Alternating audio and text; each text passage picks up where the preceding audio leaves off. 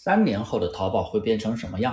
感谢您的收听，大家先订阅我的专辑，添加我的微信幺五四七五三八三，有一套免费的淘宝开店全套视频资料发给你学习，有问必答。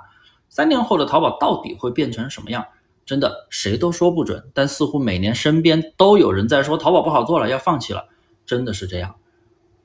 好几年前我刚做淘宝的时候，身边就有人跟我说淘宝饱和了，你不要做，劝我别做。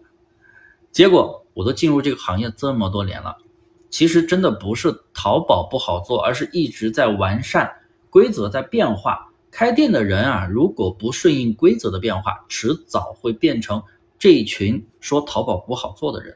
实际上，他其实就是被淘汰了，因为以前赚钱太容易了。三年前做店群的这批人啊，甚至还早几年，淘宝它很容易拿到免费流量。对不对？做店群的那批人用软件无脑上货，别人什么卖得好，他就卖什么。店铺几千个商品，很快就出单，甚至单店收益产出过万，好像他连运营都不会，只知道上货。但是你现在这么操作，只会吃到封店的违规。所以不是淘宝难做，是以前赚钱太容易了，然后规则一变化，你的思维和方法没有进步，那你当然觉得难做了。三年前，像我们淘差价课程也是这样。你只要遵守选潜力款，不做付费推广，你不做补单也能出爆款，流量还非常大。但是获取免费流量真的越来越难，所以像今年，我们都开始推出了做付费推广的课程了。以前付费推广我们想都不想的，我们完全不看的。但是如果放在好几年前，要是以前我们要是做了付费推广，估计效果会更好。以前的淘宝啊以搜索为主，现在淘宝靠推荐为主，靠宝贝的内容为王。想要轻松获到更大的免费流量，真的太难了。所以呢，大家要提升店铺访客，一定要做付费推广。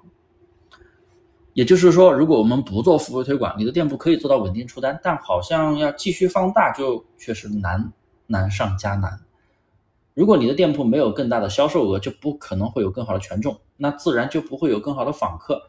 那这个东西，你不可能说人工干预很多销售额吧？风险大。